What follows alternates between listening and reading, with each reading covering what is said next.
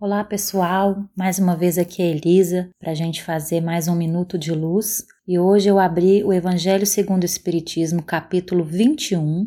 Haverá falsos cristos e falsos profetas. E eu abri exatamente no item 11, intitulado Jeremias e os falsos profetas contar para vocês que antes de começar esse, essa gravação, eu estava querendo muito falar sobre a questão 625 de O Livro dos Espíritos, é, mas eu, como eu já tinha me desviado da promessa de falar sobre o Evangelho segundo o Espiritismo, feita nos áudios anteriores, eu resolvi voltar e obedecer e abrir aleatoriamente para que a espiritualidade intuísse qual seria a gravação de hoje. E aí, quando eu abri, é, saiu nesse capítulo os falsos profetas, Jeremias e os falsos profetas, eu falei, putz, falar desse assunto delicado, né? Mas é interessante que a pergunta 624, que é anterior a que eu queria falar, também é sobre esse assunto. Então achei melhor obedecer à intuição e falar sobre esse assunto. Então vamos à leitura.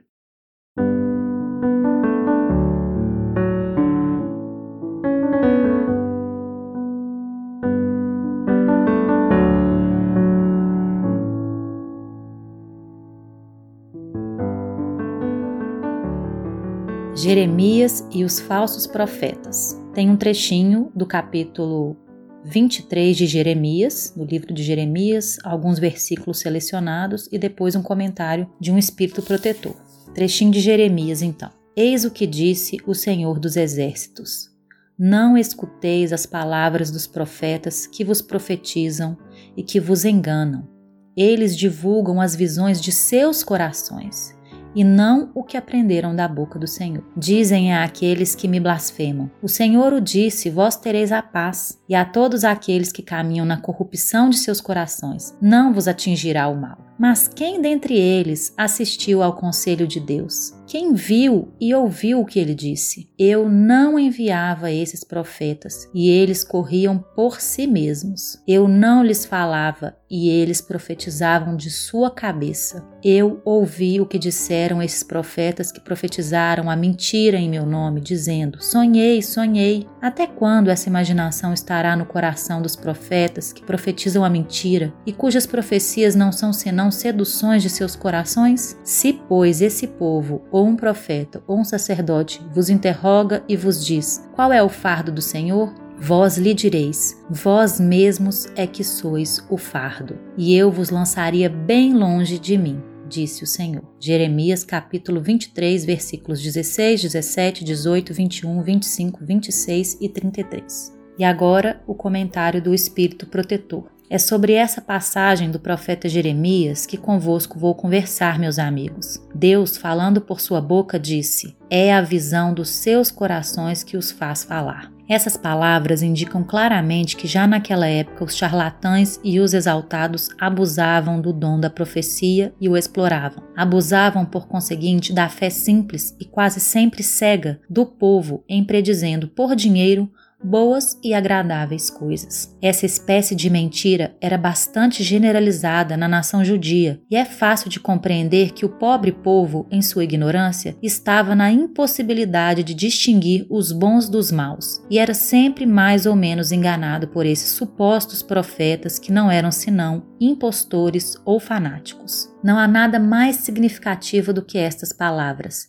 Eu não enviei esses profetas, e eles correram por si mesmos. Eu não lhes falei, e eles profetizaram. Mais adiante diz: Eu ouvi esses profetas que profetizam a mentira em meu nome, dizendo: Sonhei, sonhei. Ele indicava assim um dos meios empregados para explorar a confiança que tinham neles. A multidão, sempre crédula, não pensava em contestar a veracidade dos seus sonhos ou das suas visões. Achava isso muito natural e convidava sempre esses profetas a falarem. Após as palavras do profeta, escutai os sábios conselhos do apóstolo São João quando disse: Não acrediteis em todos os espíritos, mas experimentai se os espíritos são de Deus. Porque entre os invisíveis há também os que se comprazem no logro quando encontram ocasião. Esses enganados são bem entendido os médiums que não tomam bastante precaução. Aí está, sem contradita, um dos maiores obstáculos contra o qual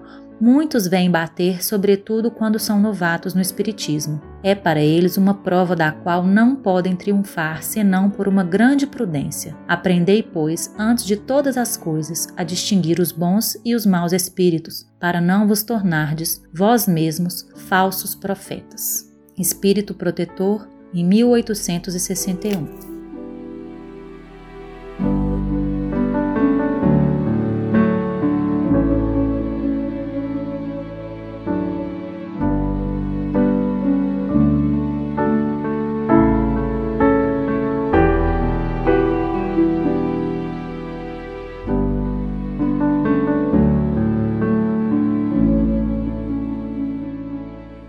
Esse assunto nos remete à necessidade que nós temos de conhecer a lei divina e como esse conhecimento acontece na humanidade. Não é somente por via mediúnica ou dos profetas que as leis divinas são reveladas aos homens. Segundo o livro dos Espíritos, a lei divina está na consciência do ser humano e ela é revelada o tempo todo na própria natureza. Então, se uma pessoa quiser conhecer a lei divina, observando o mundo, observando a natureza e observando a própria consciência, encontrará sempre a melhor forma de agir em qualquer situação. Mas também Deus envia certos homens a missão de tornarem mais clara a sua lei para os outros. E muitas vezes esses homens, pretendendo instruir os outros, se enganam e se torna um instrumento de erro, na verdade. Mesmo assim, entre os erros que ensinaram, grandes verdades muitas vezes se encontram. E aí, o verdadeiro profeta é aquele que é um homem de bem, inspirado por Deus. Os Espíritos dizem isso na pergunta 624 do Livro dos Espíritos que nós podemos reconhecer o verdadeiro profeta por suas palavras e pelos seus atos. Impossível é que Deus se sirva da boca do mentiroso para ensinar a verdade. Então, existem essas formas de conhecer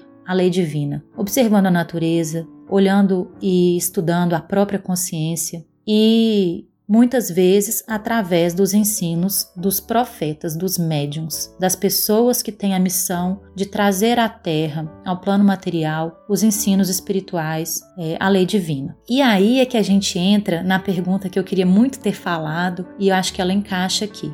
Qual o tipo mais perfeito que Deus tem oferecido ao homem para lhe servir de guia e modelo? Essa é a pergunta que Allan Kardec formula aos espíritos e está no Livro dos Espíritos, questão 625. E a resposta é curtinha: vede Jesus. Então, Jesus é o tipo mais perfeito que Deus tem oferecido ao homem para lhe servir de guia e modelo. Foi o homem que mais coerentemente com a lei divina viveu aqui na Terra, no plano físico, no plano material. Mas só por Jesus é que foi revelada a lei divina aos homens? Antes do seu aparecimento, não havia uma forma de os homens conhecerem a lei divina? Essa pergunta também foi feita por, por Kardec aos espíritos e eles responderam que sim, a lei divina está por toda parte e todos aqueles que buscaram compreendê-las e ensiná-las conseguiram de alguma forma mais completamente ou menos incompletamente, com mais adulteração ou menos adulteração, transmitir a lei divina mas é em Jesus que essas verdades foram vivenciadas, exemplificadas e ensinadas em sua completude. E aí tem mais uma pergunta interessante. Então, já que Jesus viveu a lei divina em sua completude, revelou aos homens toda ela, qual é a razão, qual é a utilidade do ensino dos espíritos? Para que o espiritismo então? Já que Jesus já revelou e já viveu e exemplificou e ensinou a lei divina em sua completude. E aí os espíritos na questão 627 do Livro dos Espíritos explicam que o ensino dos espíritos é necessário porque Jesus falava com muitas figuras, alegorias, parábolas, de conformidade com a sua época, e é muito necessário que elas sejam explicadas, que as questões que Jesus ensinou sejam explicadas, desenvolvidas e colocadas de uma forma clara, então, a missão dos espíritos consiste em abrir os olhos e os ouvidos de todos, tornando os ensinos de Jesus mais claros e sem equívocos, para que ninguém diga que não sabe, que não conhece, que não viu, que não conhece o bem. Então, com esse conhecimento claro, fica mais difícil que haja uma, um falseamento, uma adulteração do sentido da lei divina, que é toda de amor e de caridade. Então, é nesse crivo de lei de amor e de caridade que é a maneira mais eficaz de nós nos precavermos contra os enganos que os espíritos, através dos falsos profetas, podem nos incitar.